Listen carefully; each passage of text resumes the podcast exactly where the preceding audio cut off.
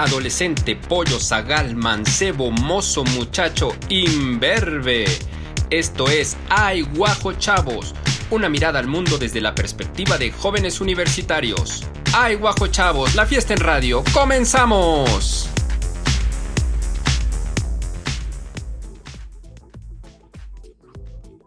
Muy buenos días tengan todos ustedes, esto es Ay Guajo Chavos. Hoy es miércoles, ah no digo, hoy es viernes 5 de febrero del año 2021. Bueno, ya escuchamos la, la voz de Nicole Schiaffini, de una vez la saludo. ¿Cómo estás, Nicole? Hola, pues muy bien, muy feliz, ya regresé a la preparatoria, entonces, pues ya con carga, ¿no? Pero todo muy alegre. Ya tu último semestre de preparatoria, ¿no es así? Sí, en efecto, ya. El último y me voy. Bueno, ¿ya sabes qué vas a estudiar? Sí. Ah, sí, ya nos has dicho, ¿verdad? Sí, en Es efecto, verdad. ya les... Es verdad, es verdad. Bueno, saludo también a Xochitl Flores, que también ya empezó su carrera. Por Hola. fin pudo empezarlo. ¿Cómo estás, Xochitl? Sí, pues estoy muy contenta de estar aquí una semana más. Estoy muy contenta por todas las cosas que han pasado en mi vida y en mi vida académica también, que han pasado muchas cosas inesperadas. Y bueno, espero que todo esté lleno de sorpresas. También para todas las personas que nos escuchan y que se encuentren muy bien, abrigaditos y tomando un chocolatito caliente, ¿por qué no? Eso está muy bien, Xochitl. Qué bueno. Saludo como desde hace siete años, bueno, siete años en radio, pero nueve años en Aiguajo, a Leo Gallardo. ¿Cómo estás, Leo? Muy bien, Rodrigo Durana. Muy, pero muy, muy buenos días. Estoy muy contento por estar aquí. Les deseo un feliz viernes a todos, que se la pasen increíble, que lo disfruten, que se preparen para este precioso fin de semana, que tengan una mentalidad muy positiva, con mucho amor, mucho cariño y traemos buenas noticias en este programa. Traemos mucho contenido. Los esperamos toda esta hora que se queden. Los queremos mucho y les mandamos un fuerte abrazo ahí. Muy bien. Ahí, Ahí, ahí donde están. ahí donde están. Exactamente. Claro, por supuesto. Muy bien, Leo. Me quedo con lo de pensar positivo. Eso es todo. Ese es el único, lo único que podemos controlar. Lo demás está fuera de nuestro control, pero el pensar positivo sí está en nuestro control. Eso está muy bien. Bueno, y saludo por primera vez, nos acompaña Annette Deep. ¿Cómo estás? Hola, bien, bien, muchas gracias. Aquí con mi frío de 19 grados porque estoy en Chiapas y yo siento frío. No sé desde dónde nos estén escuchando, pero aquí estoy bien así. Me veo como con vestido y todo, pero estoy bien fresca y con mis manitas frías, entonces imagínense de esa forma. Muy pero bien, bien, gracias. Muchas gracias porque nos acompañas. Tú eres estudiante de la carrera de cinematografía, ¿no es así? Sí, así es. ¿En qué semestre vas? Ya en octavo, según. Wow. Y bueno, la pandemia y el hecho de estar en nuestras casas guardaditos ha permitido que algunos alumnos pues tengan que estar en sus casas que no necesariamente es- son en Puebla. Ese es tu caso, ¿no? Por eso supongo que estás en. Chiapas. Exactamente, sí, aquí estoy en Chiapas. Me vine con mi familia. De hecho, me vine un poquito antes de la pandemia. Fue como algo, este, no sé, del destino. y ya me quedé aquí encerrada. Wow. Bueno, pues qué bueno que estás con tu, con tu familia.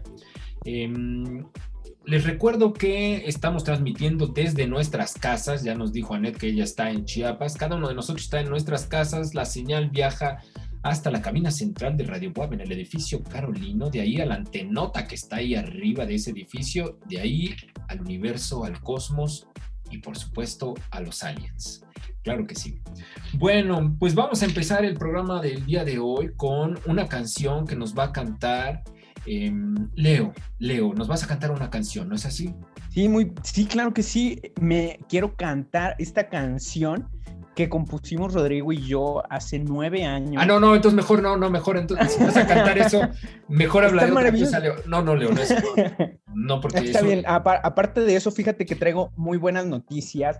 Porque fíjate que recuerdo los programas del año pasado, decíamos que era el año maldito por este, todo lo de la enfermedad que, que estaba pasando, toda la crisis que estábamos pasando, pero, pero ya gracias a toda la colaboración de todo el universo y todos los humanos y todo, ya estamos saliendo de esto y están llegando las vacunas aquí a, a, nuestro país. Entonces, fíjate que la, la Benemérita Universidad, o sea, nuestra universidad, este, lanzó una convocatoria que es para estudiantes del área de medicina y, bueno, sectores afines que van a eso, y para que participen como voluntarios en brigadas de vacunación contra este, el COVID-19, que van a esperar a que lleguen las vacunas aquí a Puebla y puedan la, la UAP a través de sus instalaciones y a través de sus, bueno, de sus alumnos que están en el área de salud puedan apoyar con este, con esta, pues, con esta, ¿cómo se llama?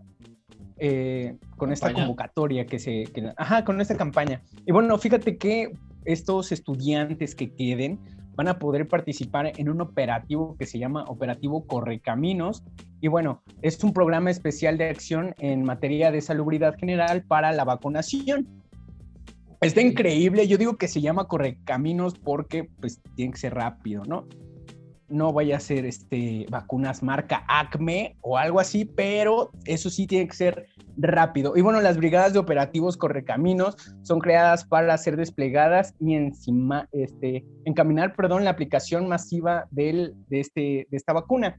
Y fíjate que este, el rector, Alfonso Esparza, nuestro estimado rector, este, publicó en sus redes sociales que este, ya mucha gente, muchos de los alumnos ya se están este, inscribiendo hasta ahorita llevan alrededor de 2.122 estudiantes que ya se acercaron y que ya se inscribieron. Y este, apenas hoy, ayer, este, lanzó, bueno, en estos días lanzó un, un, Twitter, lanzó un Facebook, donde decía que todavía están a tiempo de inscribirse las personas que quieran apoyar, que estén este, en el área de salud y que sean alumnos, que se puedan, que todavía hay este, o este, ¿cómo se llama? Eh, lugares para poder inscribirse y para poder participar en esto que es súper, súper importante y pues es para ayuda humanitaria, ¿no? Entonces, esta es la maravillosa, la maravillosa noticia de que pues ya estamos saliendo de esto, ya estamos haciendo planes para salir de esto y pues para que la gente ya se sienta un poquito más tranquila para poder, este, Oye, pues ya regresar a la normalidad. Que sí, que se sientan más tranquilos, pero que no, no salgan, que se sigan cuidando. Que no se confíen. Sí, que no se confíen, Leo. Ah, claro, una cosa es estar tranquilos y otra cosa es seguirse cuidando, seguir tomando las medidas, porque tenemos que recordar que esta vacuna son dos dosis y si tomas la primera, pero sigues sin cuidarte, te puedes contagiar todavía. Y peor aún, si te contagias y dices que estabas vacunado, la gente no se va a querer vacunar porque van a decir que la vacuna no sirve. Y van a fomentar la histeria colectiva. Exacto, entonces es muy importante que sepan que tienen que tomar estas dos y seguirse cuidando, porque aunque hay, hay, gente que todavía piensa que la vacuna no es importante, que puede hacer daño, pero como diría un amigo por ahí, a veces no sabemos ni qué tiene el Alka-Seltzer, no sabemos ni qué cosas tiene el Alka-Seltzer y no los tomamos. Entonces es muy importante que podamos creer en la ciencia, que podamos creer en la medicina y podamos participar, podamos ser partícipes de esta vacuna. Bueno, pues es que bien lo dices, Leo, ya sé que es un tema recurrente y que casi siempre lo tocamos un poquito, pero nos ha tocado vivir esto, esto que es tan extraño, esto que no es normal para nada, que bueno, le ha tocado vivir a esta generación, a estas personas que estamos en este momento en el planeta, nos ha tocado vivir esto tan raro, tan extraño, y pues sí, está muy bien lo de, lo de la vacuna. Recordar que también me parece que el gobierno federal sacó ahora esta semana una, eh, una app donde se inscriben los adultos mayores también para, para estar en un padrón para que les puedan aplicar la vacuna. Es decir, que pues ya estamos en este proceso, bien lo dices, ¿no? Que a ver cómo, cómo funciona y que pues hay que, hay que pasarlo, hay que vivirlo, hay que vivir este momento, sea como sea que esté sucediendo Sochi. Ah, bueno, ahorita que mencionas la página gubernamental, creo que es muy importante que uno como joven o como adulto no tan mayor o alguna persona que tenga acceso y entienda la tecnología ayude, o asesore a las personas que no tienen acceso a la tecnología o que no tienen el conocimiento, como es el caso de los adultos mayores. Entonces, aquellos que tienen a sus abuelitos que son los próximos a vacunarse, sean buena onda y registren a sus abuelitos. ¿Sí? ¿Va? Muchas gracias. Y cuídense Cuiden a su familia, cuiden a sus abuelitos, por favor. Se los ruego, muchas gracias. Está cañón, está cañón, está, está, está, muy difícil la, esa situación respecto a los abuelitos. Este, yo prefiero ni tocar el tema porque sí, a, a, personas de este programa les ha tocado este, pues gacho, ¿no? Pasar la gacho. A ver, Nicole. Pues bien, como decía Xochitl, ayuden a sus abuelitos, a las personas que estén cerca y sobre todo no se desesperen. Yo misma estoy intentando hacer ese proceso y pues obviamente son muchísimas personas, la página no tiene la capacidad y tienes que estarle dando refrescar, refrescar y volver a intentarlo una y otra vez. De hecho, yo creo que la página se puso incluso en pausa un tiempo y por eso tanto los abuelitos que son candidatos sí atiendan la llamada y sí afirmen que sí se quieren vacunar, por favor.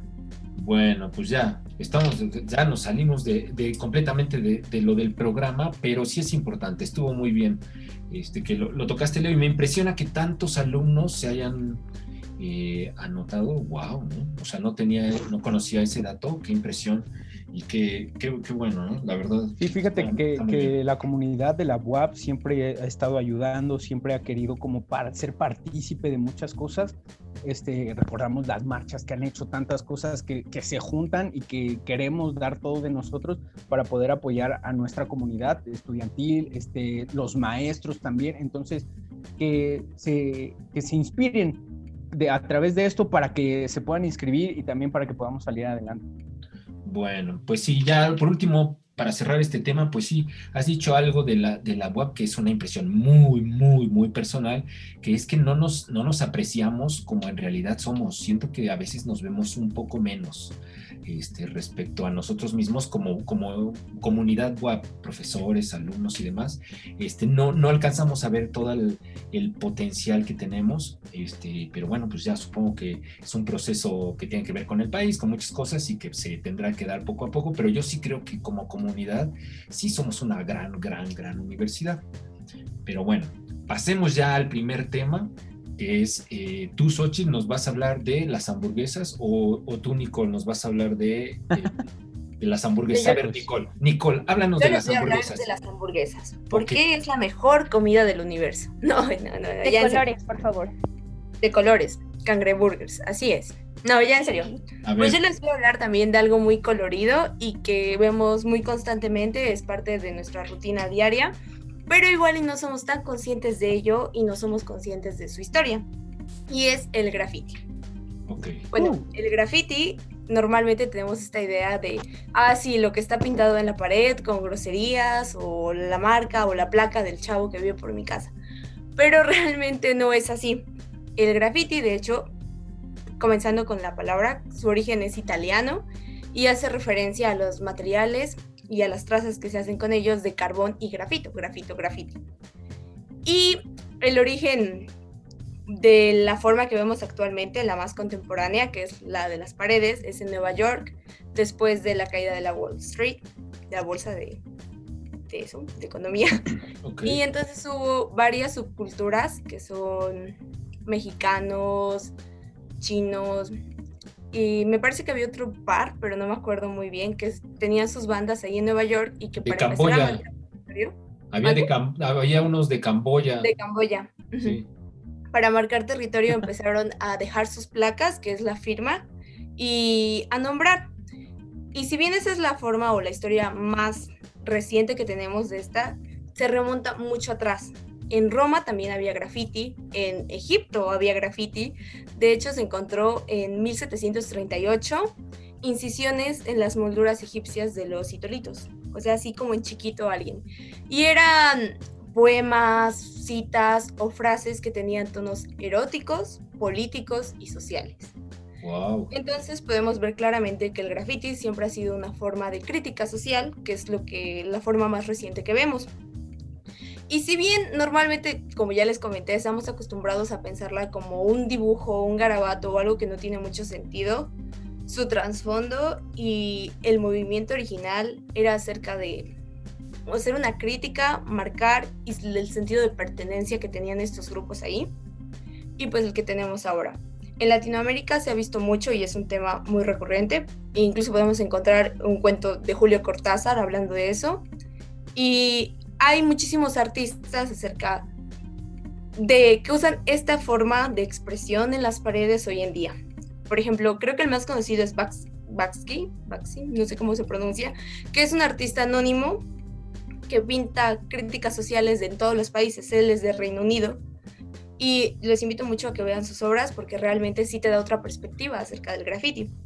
Y si bien, de nuevo, vemos muchos trazos muy X y así, también podemos apreciar acá en Puebla y por lo menos acá en mi colonia, yo sí he logrado ver grafitis que hace la gente anónimamente, pero que son muy bonitos. A ver, pregunta básica, pregunta básica, Nicole Schiaffini. ¿Tú has grafiteado tu escuela o tu calle o algo? Realmente yo no lo he hecho en propiedad que sea ajena a la mía. Yo sí tengo como pintura en mi cuarto y así, pero no, obviamente no he transgredido eso. Ok. ¿Tú, Nicole, o alguna de ustedes, tú, Anet, ahí en Chiapas andas grafiteando los árboles o algo, las paredes? No, no puedo decir eso ahorita. Ah, ok, ok, ok. familiar, dice. no, es algo porque, no es algo porque está el coronavirus. Cuando, cuando ya no estés en Chiapas, supongo que ya lo podrás decir. Sí, ya haremos reunión en privado y les contaré qué tantos lugares he visitado aquí en Chiapas. Oh, ok, muy bien. Tú, Leo, me imagino que sí has grafiteado. Toda Puebla. Sí, claro, por supuesto. Si quieren. pues fíjate que cuando yo iba en la secundaria, hace muchísimo, bueno, no tanto, pero cuando iba en la secundaria, yo, yo no, me no me dedicaba porque no trabajaba de eso, pero sí estaba como metido en ese ambiente y a mí me gustaba muchísimo. A nosotros cuando nos enseñaron a, grafitear, usábamos una libreta y hacíamos dibujos más que como, como, como comentaban, que hacen su placa y todo eso, pero yo siempre me fui más como a los dibujos, que siempre fue lo que me llamó la atención y que es lo que siempre ha dejado marca este, del graffiti, ¿no? Los dibujos que hacen, las animaciones que tienen de hacer todos esos dibujos con pintura en aerosol, a mí se me hace impactante porque Recuerdo la primera vez que yo hice mi dibujo, lo hice en mi libreta y cuando lo quise hacer en grande no me tocó nada, pero sí es muy importante tener en cuenta que el graffiti es un arte, ya se toma como un arte por parte de la pintura, no solo se tiene que ver como algo malo, porque no, grafitero no es el que llega y pinta una pared sin permiso, sino un grafitero es el que demuestra su arte a través de la pintura del diseño del grafiti. Fíjate que en mi colonia, bueno, por mi colonia hay una virgen de Guadalupe y dice, la virgen es la dueña de la gonza. Entonces saludos a mis cuates que pintaron eso. Qué Está muy chido.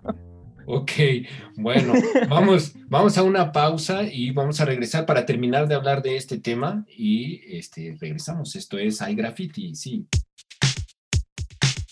En un momento continuamos. Escríbenos a nuestro Facebook e Instagram Hay Guajo. Esto es Aiguajo Chavos desde casa.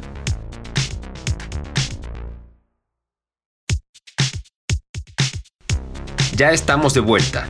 Esto es Aiguajo Chavos desde casa.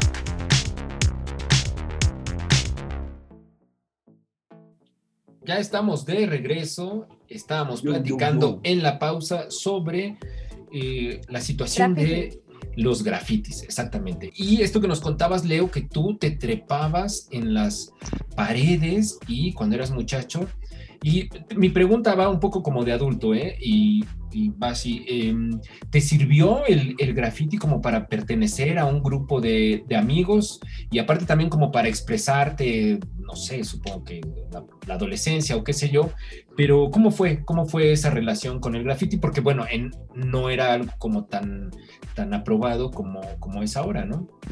Sí, exacto. Fíjate que a mí me tocó la etapa en donde no se aceptaba tanto el, graffiti, ni, ni, los, ni los cruz, ni las, las banditas como lo conocemos, pero para mí fue un cambio muy importante en mi vida el pertenecer a una banda porque este, la, la mentalidad te cambia. Siempre estás como en la escuela siempre era como el niño que no, no se escondía porque siempre he sido como bastante juguetón y así, pero cuando estás en una banda donde hay gente grande, ya gente de 34, gente de 25 y tú eres un chavito de 12 años y ves que se agarran a golpes o ves que salen en las noches a, a pintar las calles y todo eso, te genera algo en tu cabecita que tienes que pensar y madurar un poquito porque sabes que, en cual, sabes que lo que estás haciendo es malo y sabes que en cualquier momento, como fue alguno de algunos castillos por ahí, que llegaba la policía y hablaba con nosotros y un chorro de historias que te puedo contar sobre lo que el tema de las bandas.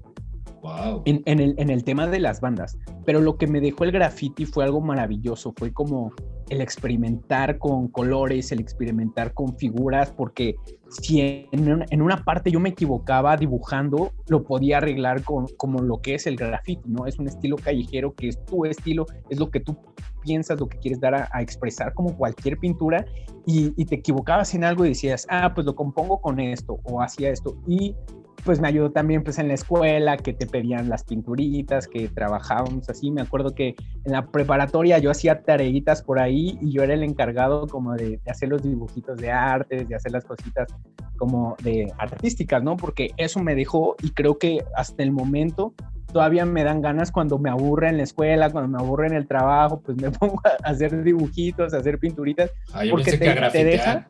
No, no, sí, mi oficina. No, no, no. el pizarrón, pero no, sí, es, es, algo muy importante el expresar un arte tan, tan bonito como esto, porque es algo que nace de ti, no es algo como que tiene una estructura o que tienes que estudiar, sino que es algo que nace del corazón, algo que nace de la calle y es algo muy lindo. Bueno, no vamos a tocar el tema. Bueno, no, a ver, a ver tú primero, Anet. ¿Qué, qué pasó, Anet? Ah, pues yo tenía más bien como, ah, hablando de lo que dice Leo justamente de ser algo que estaba prohibido, ¿no? Y que el graffiti nace de esa, pues esa rebeldía y que siempre ha sido bastante subversivo y de repente encontramos que Bansky ya está vendiendo sus pinturas y se subastan y, sigue llevando esa, esa rebeldía a las subastas. Em, no sé si se acuerdan que hace unos meses o un año, no sé, se vendió una de sus pinturas y en el momento, puff, se deshizo y, costó más cara todavía. Entonces yo tenía como esta, esta cuestión como de conflicto y no sé qué, qué opinen ustedes entre que el graffiti al volverse más aceptado también se volvió como una apropiación de la gente que, que, siempre estuvo reprimida. Ya nunca pude hacer graffiti y ahora lo quiero comprar y lo quiero ver en todos lados. No sé cómo lo han visto ustedes. Sí, yo pienso que, que, como muchas cosas, Anet, y lo dices bien, pues el sistema, se, el sistema comercial se come todo, ¿no? Y esto que el graffiti que nos contó Leo y, en un principio Nicole, que era como de, rebeldía, como de romper esquemas, después se convierte en algo como del, del sistema. A ver, Sochi, ¿nos ibas a decir algo?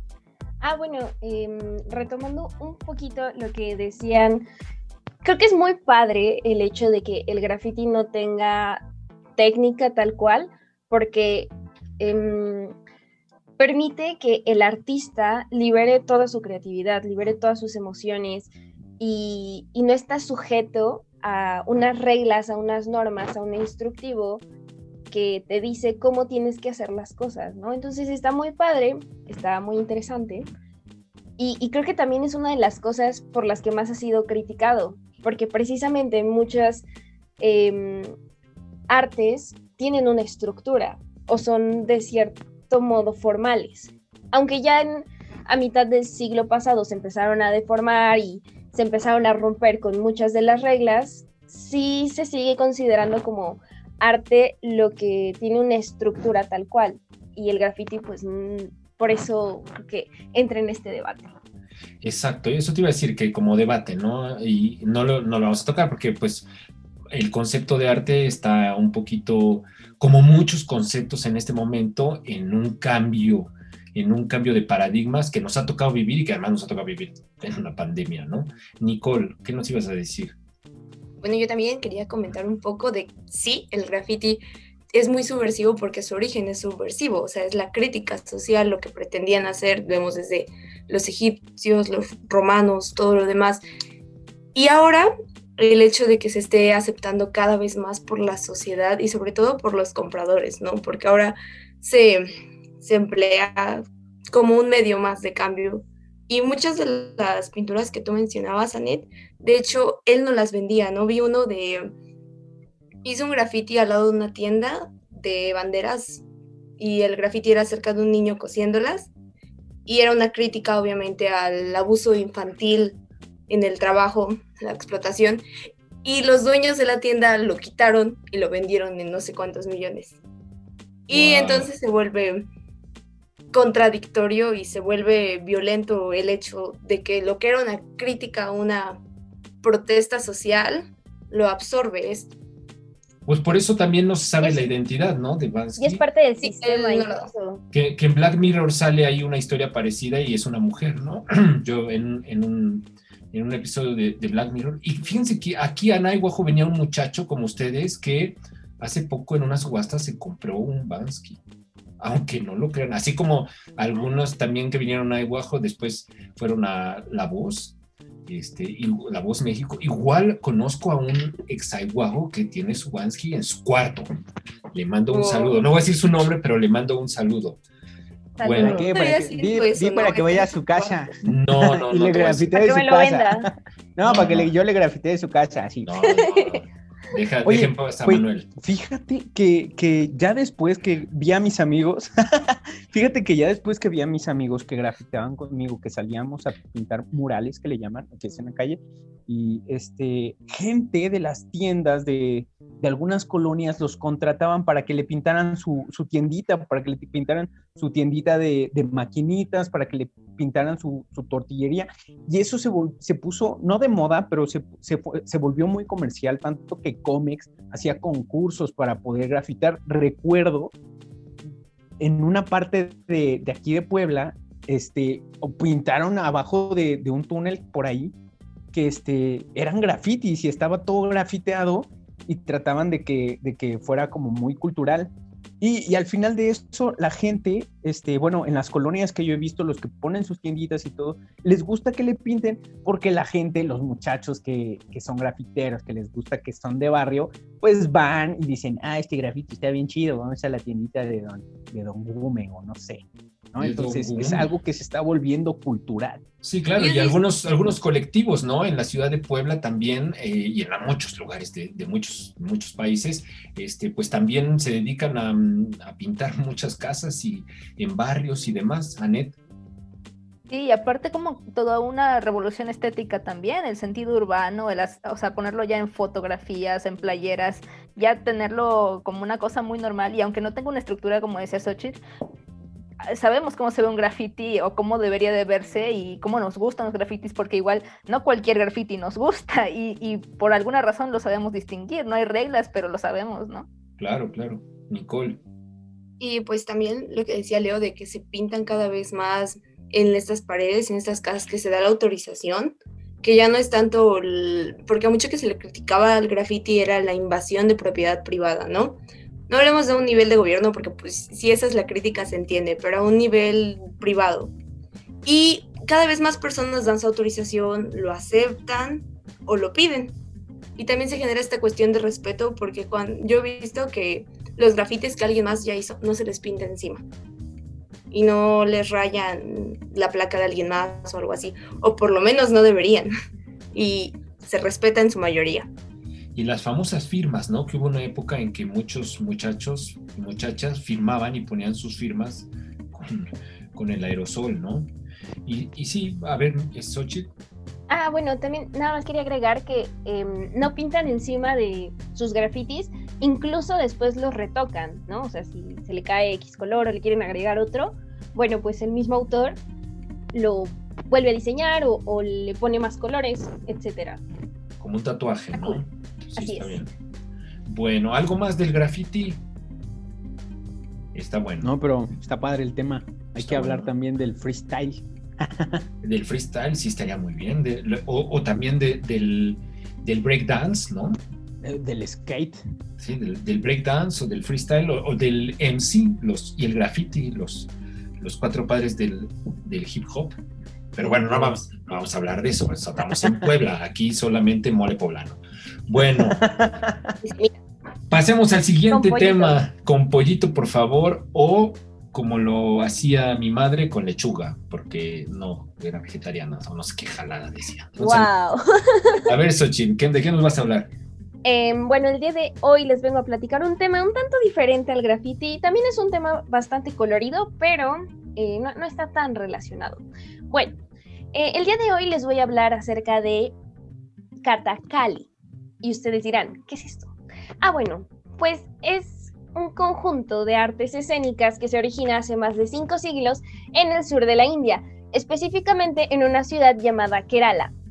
Em, esta práctica se basa en dos danzas que son basadas en la historia de dos dioses indios, de Rama y de Krishna, que son así como ufas, los dioses top de la India, ¿no? Ay, perdón. bueno, el Kathakali reúne distintas artes, como lo son la danza, la música, el teatro, y al ser un arte antiguo, también mezcla lo que son rituales, y como está esta parte religiosa, pues se conjunta, ¿no? Y así todo muy padre. Bueno, pues resulta que las personas, los artistas que realizaban este, esta práctica, eran personas que tenían un trabajo físico tremendo. ¿Por qué? Porque em, debían de practicar un arte marcial llamado Kal Kalaripayat, perdón, y em, pues se enfocaban más que nada en la posición de sus manos. También tenían que tener un control corporal súper, súper fuerte, al grado de que, por ejemplo, em, en la parte de su gesticulación nada más movieran la mitad de su cara. Y uno dice como, ¿what? ¿Cómo es eso posible? Bueno, pues ellos lo hacían, ¿no? Entonces, em, uno lo vería ahorita como una técnica más de relajación y de tensión corporal, pero eh, bueno, es en realidad un arte marcial. Em, también manejaban perfectamente el movimiento ocular y, ah, bueno, y los movimientos de las manos, que les dije hace un momento, se les llamaba o se les llama mundras y son así más conocidos. Eh, una forma en la que ustedes podrían ubicar esta práctica es por el maquillaje. No sé si en algún momento han visto que em, algunos danzantes de la India tienen toda su carita verde y tienen los rasgos bastante definidos. Bueno, pues son ellos. Pero resulta que em, todas las formas, todos los colores y la manera en la que se maquilla tiene un significado especial. Bueno, primero que nada, el maquillaje es a base de una pasta de arroz, al igual que el maquillaje japonés de las geishas o del teatro kabuki. Que ese es un tema que podríamos tratar, pero mejor en otra ocasión. Em, bueno, hay dos colores, bueno, un color que es el principal, que es el verde. Cuando toda su carita es verde, entonces la persona está representando a un novio eh, masculino, porque recordemos que la mayoría de las prácticas artísticas antiguas eran representadas únicamente por hombres. Triste, pero cierto. Pero por fortuna ya cambió eso. Bueno, continuamos. a, eh, a estos personajes se le llamaba Pachcha. Eh, a las siguientes, que son también figuras verdes, pero con barba y con algunas líneas rojas, se les llamaba tamas. Y representaban a personas em, con las que se tenía un conflicto, que eran demonios o que eran personas ignorantes o personas malas, por así decirlo. Por último tenemos a em, los personajes que tenían una barba negra, se les llama Kari, y eran los cazadores o cualquier otro personaje. Como ya les dije, todos eran masculinos, no habían figuras femeninas. Pero, pues, bueno, así es esto. Y ya, para finalizar, estos espectáculos duraban muchísimas horas, pues empezaba a cuando empezaba a atardecer y terminaban al amanecer. Cuando era la oscuridad de la noche, lo iluminaban con lámparas de aceite. Y las compañías o los grupos que practicaban esto se conformaba por 12 actores, 4 cantantes y 4 percusionistas, porque recordemos que también danzaban. Y pues ya, eso es todo. Oye, ¿en, qué, época era esto, más o menos? Pues hace cinco siglos. Wow. Eh, eh, si, mi mente no, no falla, como por el siglo XVI más o menos. Ok. Sí, creo. Quieren buscar imágenes, pues se los recomiendo, son em, estéticamente muy bonitos, muy, muy maquillajes increíbles, tardadísimos también, y muy interesantes, porque forman bases de, de maquillaje actual, de técnicas actorales incluso, entonces chéquenlo, chéquenlo. Y parte del folclore también de, de, la India. La India, ¿no? Que es enorme, que es impresionantemente enorme. Colorido. Y maravilloso. Bueno, pues está muy bien, Xochitl. Muchas gracias por este tema que pues no, no, no es teatro, pero sí tiene mucha relación. Está muy bien. Muchas gracias. Vamos a ir a, a, una pausa y vamos a regresar para seguir hablando de el, ¿cómo se llamaba? ¿Cómo dijiste que se llamaba? Catacali. Catacali. Catacali. es. Ya, ya lo voy a utilizar. Cuando me pinte la cara de verde voy a hacer un Catacali. ¿Y cómo era el, con las manos, con el arte marcial con las manos? El arte marcial se llama Kalaripayat y el movimiento de las manos se les llama Mundras. Mundras el inmortal, ¿no? Ajá. contra León no. Bueno, vamos a ir a, una pausa y regresamos. Esto es Katakali. En un momento continuamos. Escríbenos a nuestro Facebook e Instagram Aiguajo. Esto es Aiguajo Chavos desde casa.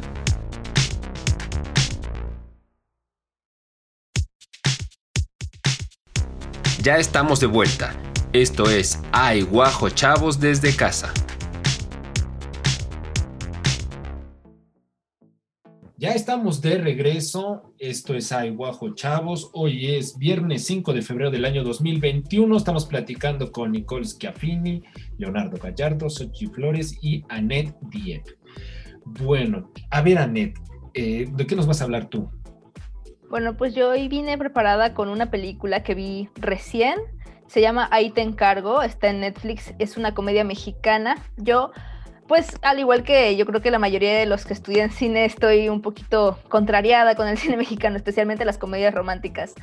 Pero esta me sorprendió tanto que le escribí inmediatamente a mis amigos, les dije, por favor véanla porque ah, o yo estoy mal o es muy buena.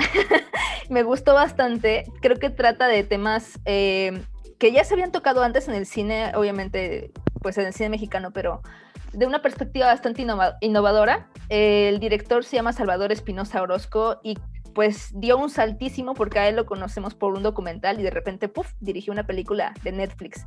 Entonces creo que se nota esa, em, pues poca costumbre de dirigir comedias mexicanas.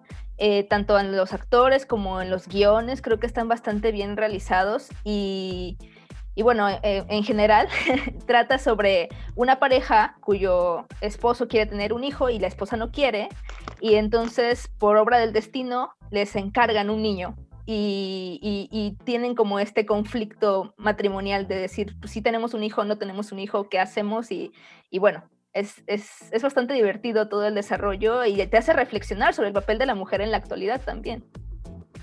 Ok, oye, eh, eh, al principio mencionaste esto que mucha gente que nos gusta el cine, que sentimos como hay algo raro cuando es la comedia mexicana contemporánea. Eh, ¿Qué notaste de diferente respecto a las otras? No mencioné las otras para no quemarlas, pero que te llamó la atención y que dijiste, wow, esto sí vale la pena. Creo que para empezar, aunque seguimos estando en un estatus social de clase media alta, ¿no? Como todas las comedias mexicanas de Ciudad de México o desarrolladas por ahí, em, sí tiene cierta conciencia de en qué lugar está parado. No te estás cuestionando sobre este, ay, sí, ellos porque tienen el privilegio. No, ellos saben que tienen el privilegio y, justo por eso tienen el poder de debatir, tenemos un hijo o no tenemos un hijo y por qué queremos tener un hijo y por qué no queremos tener un hijo. Este, tiene también algo que me, me gustó fue la presencia de la señora que hace el quehacer en la casa de una de las amigas de la protagonista, que es, es pues muy no sé cómo decirlo, pero muy cercana a las, a las amistades muy que es diferente. Sí, muy llevada, ¿no? incluso opina, llegan a, están hablando de los hombres y llega la señora y así este, al piso le dice, no le vas a marcar porque todos los hombres son iguales, ¿no? Y como ese tipo de cosas que a mí me pareció bastante innovador, que pues antes no lo habías visto, la señora siempre está atrás trapeando o, habla como indita y cosas así que pues no, no, a mí no me gustan, vaya. A ver, Sochi, creo que está muy padre y muy interesante el hecho de que rompan con este estereotipo y creo también que, llega a caer en, los prejuicios, ¿no?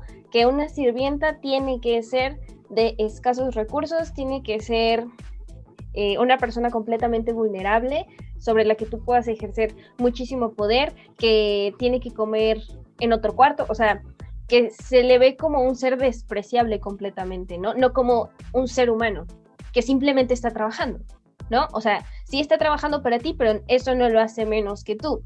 Y el otro punto que quería como establecer, que también me parece súper interesante, tanto de la película como de esta generación, es el planteamiento de querer o no querer tener un hijo. O sea, esa maternidad deseada o no.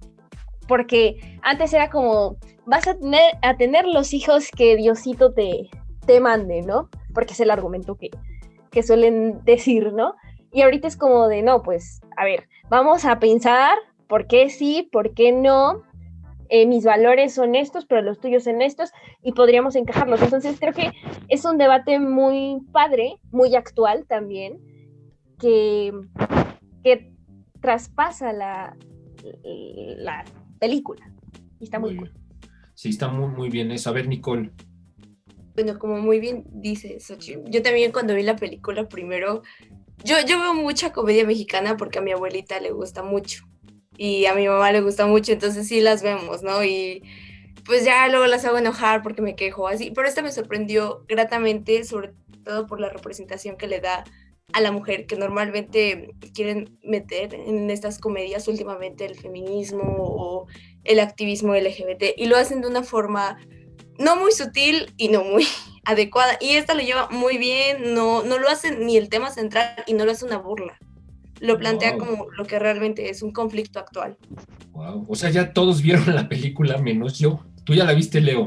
Sí, claro, a mí, me gustó mucho. Creo que, que, el cine mexicano está aportando muchas cosas muy buenas, porque hay, como, como bien decía Ned, ha ido ya evolucionando, ha ido cambiando muchas cosas tanto de la comedia como de los dramas y todo, porque siento que el cine mexicano ya vio que sí se puede, que sí se puede ganar Óscares, que sí se puede armarla como le están armando otras personas en Estados Unidos que se van, pero que quieren hacer eso en México. Entonces, siento que el cine mexicano está mejorando, le están echando más ganas, un poquito más de producción, un poquito más a los guiones y no hacer el que ya sabes que se va a morir, ya sabes qué chiste va a ser, ya hasta sabes el chiste que va a ser como, como bien decían este la sirvienta, la, la, chica de la casa, sino están cambiando las cosas que ya no, ya no sabes, este, no las esperas y eso es lo que te está gustando de las películas. A ver, Aneta. Sí, y justo sobre los dos temas, ¿no? De los que estamos hablando, que son em, las mujeres, su representación en el cine mexicano y las maternidades, ¿no? Y por el otro lado, la evolución del cine mexicano para, el primer tema, yo creo que también hay algo muy importante que en los últimos meses yo he estado leyendo mucho, investigado y me parece también preocupante sobre la, el tomar decisiones de tener hijos o no, es que esta película, algo que puede tener negativo a mi parecer, es que sí retrata una maternofobia o una niñofobia en la que de repente no nos damos cuenta y creo que es súper común que podemos hacer memes, ¿no? Y decir, ay, podré darle vergüenza a mis padres, pero un hijo jamás, ¿no? y, nos da risa y de repente dices, bueno, pero tengo compañeras, tengo primas que sí tienen hijos y no por eso son menos mujeres o son menos valiosas. Y por otro lado, los niños, yo creo que cualquiera puede decir, ah, es que los niños no me gustan, pero si dices los negros no me gustan, los gays no me gustan, es mucho, o sea, es una discriminación muy fuerte, pero los niños como que, ah, solo no me gustan como el helado. Entonces, creo que también vale la pena reflexionar al respecto de eso. Y por otro, lado, el, el, desarrollo del cine mexicano efectivamente ha tenido una evolución en temáticas. Y a mí lo que me gustó de ahí te encargo es que sigue siendo la clásica comedia mexicana, pero con una revolución temática y de dirección que, bueno, ya no, ya no es lo que estábamos acostumbrados y lo que siempre se critica y dices, ay, ni la voy a ver, ¿para qué voy al cine y gasto mi, dinero en eso? De hecho, la película más pirateada del 2019 creo que fue, fue Cindy la Regia, entonces, pues ni siquiera quieres gastar tu dinero allí, pero bueno, yo creo que ahí te encargo, si es una película que está llegando a decir, bueno, podemos seguir haciendo comedia mexicana y ahora está bien hecha, ¿no? Wow. Y sí, y, lo que leí apenas es que Netflix va a invertir el año que entra, este año, este año ya 2021, 300 millones de dólares en 55 producciones mexicanas. O sea, es mucho, mucho, mucho. Ya 55 producciones me parece impresionante. O sea, ya notaron que en México, pues sí, hay mucha gente, sí hay gente que ve mucho, mucho cine y pues sí hay una industria, ¿no? Parece que no la hay y que si se acaban los recursos y demás, pero sí está, ahí está. Yo, como mucha gente sabe, yo soy un cinéfilo así, que todo el tiempo está viendo películas y Leo es mi, mi, mi catador de, de, cine mexicano porque siempre él es el que, el que ya ve esta, Ro, ya ve esta y yo siempre me niego y esta me había negado, lo voy a aceptar, pero ya gracias a ti, Anel, ya la voy a ver. A ver, Nicole. Bueno, como bien están hablando ahorita de la evolución del cine mexicano, yo creo que sí hay muchas historias y hay historias muy buenas, no solo en la comedia, sino en general pero luego casi no tienen difusión y es eso, ¿no? Que casi no estamos acostumbrados, ni nosotros como mexicanos y obviamente pues para el mundo tampoco, de ver cine mexicano. Y ahorita pues lo que bien decías de Netflix trayendo estas producciones es un foco hacia la creación en México que no se le había dado antes, porque sí, sí tenemos Televisa y sí tenemos pues las grandes televisoras de acá, pero nuevamente son de acá, son las que ya sabemos cómo se comportan, los comportamientos que tienen, los chistes que hacen y no habíamos tenido una productora o algo así a nivel internacional que se fijara en nosotros, en el contenido que estamos creando y pues que lo diera a conocer, porque ni cuando Disney hacía según de Latinoamérica, siempre se iban de Argentina, no hacían de México. Sí, sí es verdad. A ver, Anet, tú que estudias, tú que estudias eh, cine, pues, ¿qué, ¿cuál es la perspectiva que ves respecto a esto, ¿no? La industria, porque además hay un montón de pues, muchachos que están terminando la carrera de cine, no solo en Puebla, sino en muchos lugares, y pues hay que trabajar, ¿no? ¿Tú cómo ves esto desde la perspectiva que tienes tú? Pues justamente eh, creo que he tenido una perspectiva privilegiada, tanto siendo estudiante de cine, también soy parte de Haciendo Cine en Puebla, que es el grupo de pues, el gremio cinematográfico de Puebla, soy parte de un colectivo de jóvenes aficionados al cine y aparte vivo en Chiapas. Entonces, creo que he tenido como bastante visualización de hacia dónde está yendo el cine, de la descentralización, que también es muy importante, de decir, no solo hacemos cine en el centro del país, también se hace en el sur y podemos hacer una ciencia ficción aquí en Chiapas, no solamente vamos a hablar de los lacandones y la selva, vaya. Entonces, creo que ahorita el cine mexicano está teniendo una, un crecimiento gigantesco pese a, las, a los cortes este, presupuestales y todo lo que se hizo, para mí fue em, el curita que nos tuvimos que arrancar para poder salir adelante. Creo que se están buscando también nuevas narrativas ahorita con la pandemia de decir, Ay, vamos a hacer un cortometraje en línea vía Zoom y vamos a dirigir actores a través de la pantalla y, creo, que va para arriba. La verdad es que yo sí le veo mucho futuro al cine, especialmente al cine mexicano, porque también la gente ya se está, como dice Nicole, está viendo la diversidad, está diciendo, ah, mira, si quiero ver una película de terror, hay opciones mexicanas, si quiero ver una comedia, hay opciones mexicanas, si quiero ver un documental, hay opciones mexicanas, siempre, de cualquier género hay opciones mexicanas, animación, de lo que quieras. Entonces, creo que gracias a esta visualización, a, la globalización, a Netflix, a Prime, a Blim, a todo lo que está existiendo ahorita, sí podemos dar un paso hacia adelante y yo sí le veo futuro y creo que si no le viera futuro no seguiría estudiando cine, la verdad, pero sí aquí sigo y, y sí quisiera pensar que hay, hay crecimiento industrial como trabajo y como arte. Qué bueno, qué bueno. Y, y me gusta mucho esto que ya se toquen temas como pues con un matiz ya más nacional y no solo nacional, como dices tú, también regional, ¿no? Este, que bueno, el cine siempre ha sido eso, desde que, desde que inició un retrato bien importante, quizá el más importante en el siglo XX, de la realidad de todos los lugares del mundo, ¿no? Y de todas las realidades posibles. Y está muy bien que ya no sea solamente clase media, la historia típica y demás, está súper, súper bien. Bueno, a ver, ¿qué, ¿qué otras películas mexicanas ya no profundizando tanto, podrían recomendar así recientitas y que sean facilitas de ver, no tan complejas, no acá que me voy a cortar las venas, que voy a decir, ¿de qué está hablando esto? A ver, Leonardo y luego Nicole. Quiero, y fíjate, iba, iba a esperar a que termináramos el programa para recomendarles a ustedes, a, a los con los que estoy platicando. Esta película la vi la semana pasada, se llama Huachicolero. Está en Amazon Prime es una joya de película, me encantó, me encantó. Eh, justo de lo que estábamos hablando hace rato, tú sabes desde el principio qué es lo que va a pasar. Se trata de un chico que es de escasos recursos y este y pues conoce el mundo del huachicol, pero apenas se está metiendo. Entonces, desde el principio tú sabes qué va a pasar, sabes toda la trama, pero en, en la película no te lo plantean cómo, cómo va a llegar, cómo va a llegar ese proceso, cómo va a llegar al final, cómo se va a dar todo eso y eso me impactó, de verdad. Yo dije, no, le echo 15 minutos a esta película, se ve chafona, se ve chafona. Me clavé en la película, este, tuve que hacer una cosa por ahí, le, puse pausa, fui a hacer las cosas que tenía que hacer rápido y regresé corriendo porque de verdad quería ver la película. Es una gran película, muy recomendada, Huachicolero en Amazon Prime. Ok, ok, a ver Nicole. Bueno, yo les voy a recomendar dos. La primera es la delgada línea amarilla, que creo que sigue en Netflix y básicamente trata sobre las personas que pintan, es la historia de cinco, me parece, que pintan las rayas amarillas de la carretera. Muy buena, a mí me gustó muchísimo. Yo la vi en Netflix, pero no estoy muy segura si sigue en Amazon. Y la segunda, esa sí estoy segura, y es una especie de cine de terror, comedia, muy interesante que imita la estructura, la fotografía de las películas de antaño, las de los 50 con blanco y ¿Cómo se llama? ¿Cómo se llama? Los parecidos. Ok, ok. Es cine de ciencia ficción, de hecho. Ok, ¿y tú, Anet? Sí, pues ya para terminar mis recomendaciones, yo voy a irme por dos de géneros que casi no, no ubicamos del cine mexicano, que es la animación. Ana y Bruno está en Netflix y trata sobre, este, pues vaya, una mamá que termina en manicomio con su hija, véanla, es inesperada, les va a encantar y con la familia está genial. Y otra que es un documental de terror llamada La libertad del diablo, también, o sea, muy fuerte sobre la violencia en México, Wow. eh, una perspectiva diferente y vaya, documental de terror, solo imagínense eso. Wow, wow. Bueno, pues ahí, ahí están las recomendaciones. Qué bueno que, que las tenemos. Sí, voy a, voy a ver todo eso que nos han dicho, a ver si este fin de semana me lo chuto.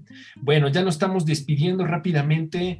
Eh, si tienen algún saludo, empiezo contigo, Xochitl. Échate todos tus saludos. Sí, bueno, como todas las semanas, tengo un saludo súper especial para mi mamá, para mi papá, para mi abuela y para mis queridísimos amigos Igor, Arad, Fer Morales y Pablo Pomares. Eh, Fer Morales y Arad, amigos, si se puede, vamos con todo a la carrera. Uh, Ok. ¿Arad sí entró a, a- a teatro? así es, estamos en el mismo salón. Ok. Saludos, queridísimo amigo.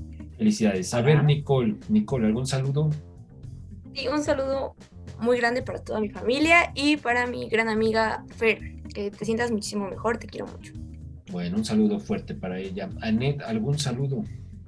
Sí, pues para mis papás, para mi hermana que están ya durmiendo. Todavía no, toman, no, no despiertan aquí.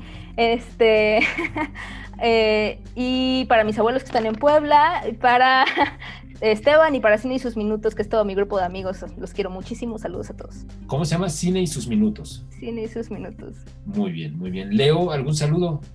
Sí, quiero mandar un saludo muy especial a Iván, este, a Iván Rodríguez, que lo operaron esta semana, entonces que se recupere pronto.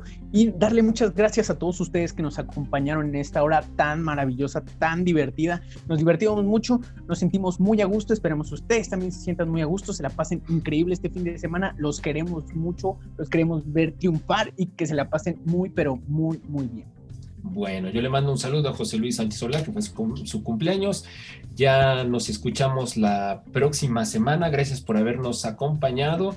Anet, muchas gracias por haber venido y espero que sigas viniendo y que sigamos platicando no solo de cine, sino de muchas cosas.